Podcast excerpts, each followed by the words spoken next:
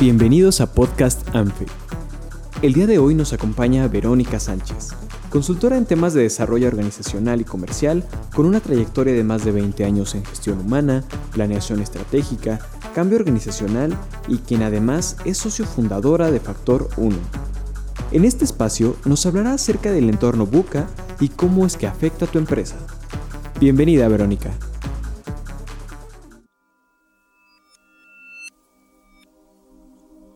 Muchas gracias, Anfe, por esta invitación. Eh, la, verdad es que e, es un placer siempre poder compartir con ustedes el conocimiento y las experiencias de vida. Hoy queremos hablar sobre ambientes buca. Eh, no sé si alguno de ustedes alguna vez ha escuchado hablar por separado de los términos de incertidumbre, volatilidad, complejidad o ambigüedad con la que estamos viviendo en estos tiempos. Pues resulta ser que existe un concepto que engloba todo esto y que se llama BUCA. BUCA fue creado por la Escuela de Guerra del Ejército de los Estados Unidos para describir la volatilidad, la incertidumbre, la complejidad y la ambigüedad del mundo surgido tras el fin de la Guerra Fría. Es decir, esto fue en los años 90, tras el fin de la Guerra Fría con el colapso de la Unión Soviética. Yo les diría que más allá del simple acrónimo, es un conjunto de conocimientos acerca de anticiparnos al futuro, evolucionar y saber cómo intervenir en ciertos casos y en ciertos momentos. Pero bueno, entremos de lleno al tema. El acrónimo BUCA significa B de volatilidad, es decir, nos habla de la dinámica del cambio y la naturaleza y velocidad de las fuerzas y catalizadores que lo modifican. La U, que viene del inglés uncertainty, significa incertidumbre, falta de predictibilidad.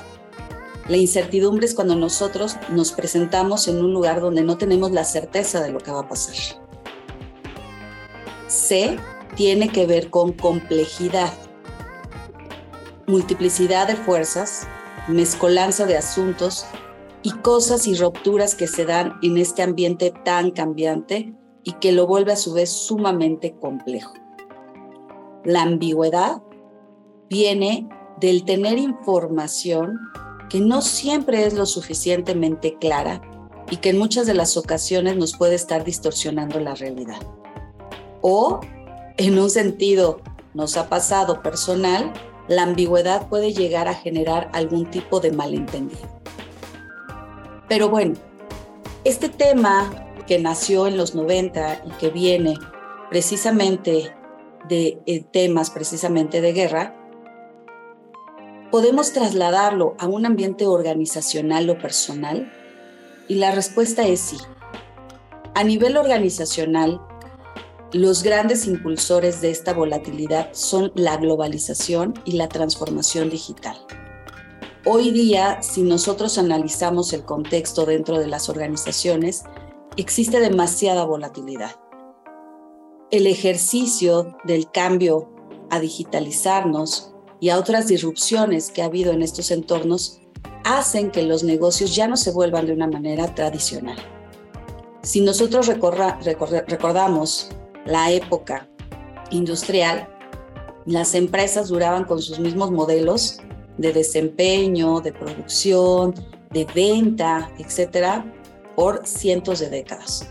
Hoy día, en los últimos años, hemos visto que muchos de estos modelos y estos procesos tienen que estarse cambiando constantemente. Pero una empresa, ¿cómo podría hacer frente a un ambiente buca?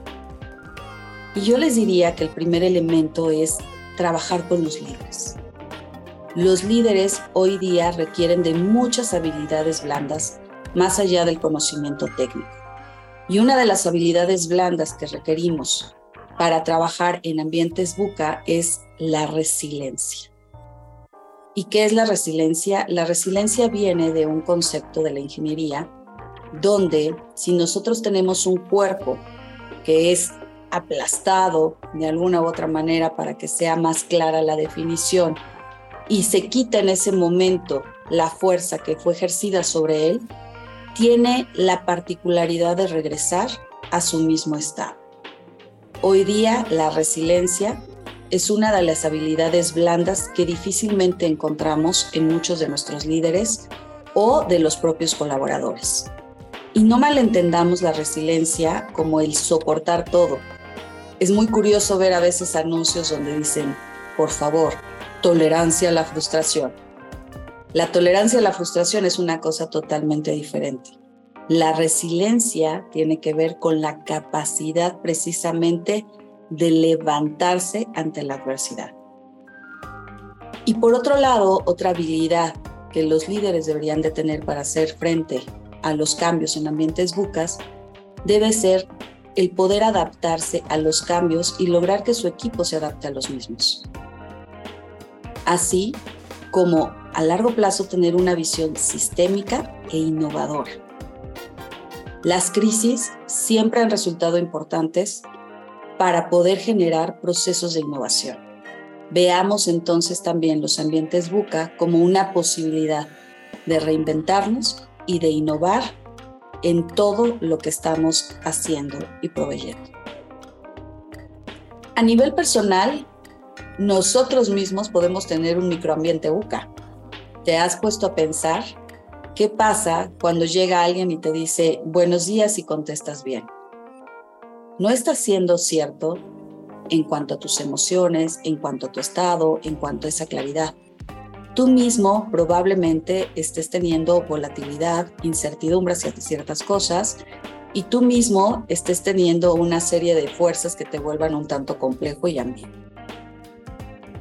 Cuando no tenemos bien definidos nuestros objetivos a largo plazo y no logramos ser capaces de estar identificando en nosotros mismos emociones y situaciones particulares, probablemente ni siquiera nosotros seamos capaces de enfrentar personalmente un ambiente como este.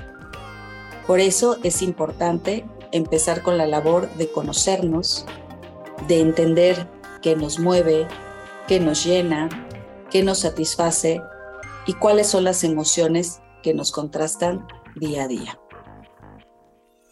A nivel del ser, entonces, estas volatilidades, estas incertidumbres y estas complejidades y ambigüedades pudieran ser controlables si podemos manejar nuestras propias emociones, lo cual nos llevará a tener un buen día o no. ¿Cuáles serían entonces algunas herramientas adicionales para trabajar en esto? Bueno, como lo hemos mencionado, la resiliencia, la adaptación a los cambios, pensamiento sistémico y tener herramientas que nos lleven a volvernos personajes más innovadores. Alguna vez di un discurso y un taller sobre innovación y veíamos que cualquier persona puede ser capaz de innovar. Hay muchas herramientas, hay muchas metodologías que nos pueden ayudar a tomar parte de estos ambientes volátiles para precisamente poder conformar nuevas opciones. Esto cambiará próximamente, podemos dejar de ver ambientes buca a lo largo de los años y personalmente creo que no. Por el contrario, creo que el mundo se está volviendo cada vez más complejo. Si consideran que a nivel de la información nosotros enviamos al día más de 500 millones de tweets, más de 294 mil millones de correos electrónicos. Adicionalmente, estamos generando muchísima información en la nube. Nuestro auto simplemente hoy día crea más de 4 terabytes de información cada vez que nos conectamos a la red. Si a eso sumamos en WhatsApp usamos más de 65 mil millones de mensajes al día, imagínate toda la información que estamos generando en el mundo. La información y todo lo que se está generando con una velocidad increíble nos puede llevar a que se sigan generando ambientes boca, a que cada vez sea más impredecible el poder responder a algún tema o, en su caso, Ya no podemos tener la fórmula de antes, que era verificar qué se hizo en el pasado para repetir en el futuro, porque el futuro cada vez es más diferente.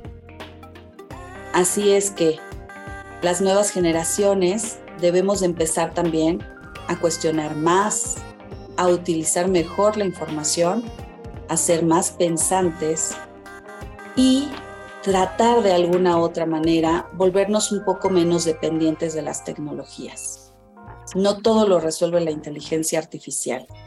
Seguramente hasta para ellos los ambientes bucas terminan siendo complejos y en su programación mucho más. Así es que te invito a estudiar un poco más sobre este tema y a tomar algunas herramientas que te puedan servir para hacer frente a los ambientes buca. Si quieres saber más sobre ambientes buca y cómo hacer frente en la organización o a nivel personal, no dudes en contactarnos en factor1.com.mx o al correo teresa.sánchez.factor1.com.mx o dejo mi celular por cualquier inquietud personal que tengas 55 1345 6403. Gracias por tu atención el día de hoy. Muchas gracias por invitar a Factor 1 en esta charla.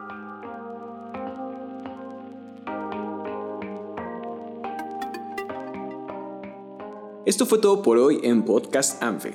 Hasta la próxima.